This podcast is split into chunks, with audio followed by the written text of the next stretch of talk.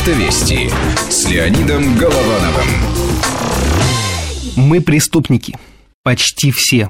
Каждый, кто сидит за рулем, хоть раз, но нарушал ПДД – правила дорожного движения.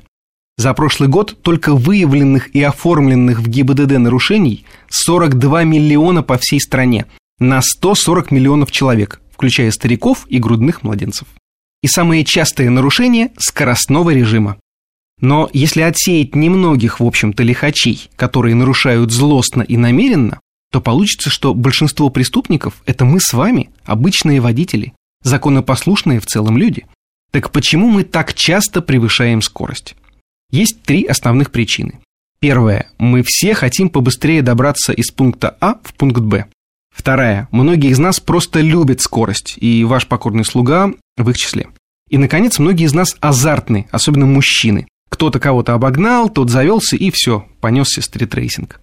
Но есть кое-что еще. Возьмем послевоенный «Москвич-401» с мотором мощностью 35 лошадиных сил. Он с трудом набирал больше 70 км в час.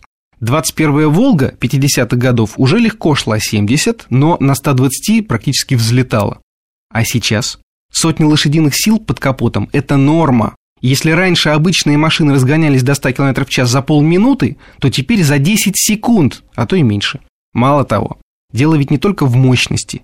Жесткость кузовов, кинематика подвесок, конструкция амортизаторов, шины – Прогресс во всем этом фантастический. Если полвека назад мчаться со скоростью 150 км в час могли только самые умелые водители на самых быстрых машинах, то теперь это доступно всем, абсолютно каждому. И это провокация, друзья мои. Мы с вами живем в прекрасную, но провокативную эпоху. Скоростной режим у нас сейчас даже жестче, чем полвека назад, и становится все строже и строже. Увы, это необходимо для спасения наших жизней. Но нарушить скоростной режим элементарно. Скорость не нужно выжимать из нынешнего автомобиля. Чуть увлекся, чуть передавил на газ, и все, ты уже преступник.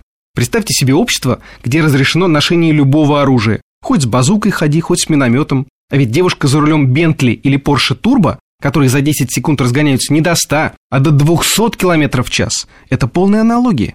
Думаю, что рано или поздно эта гонка за мощностью и скоростью закончится и на дорогах вообще воцарятся бесстрастные роботы. Они будут соблюдать скоростной режим вообще без проблем.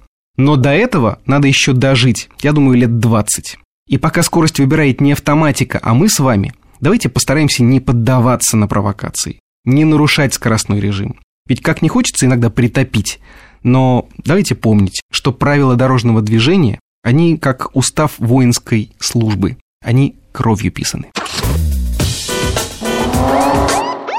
Автовести с Леонидом Головановым.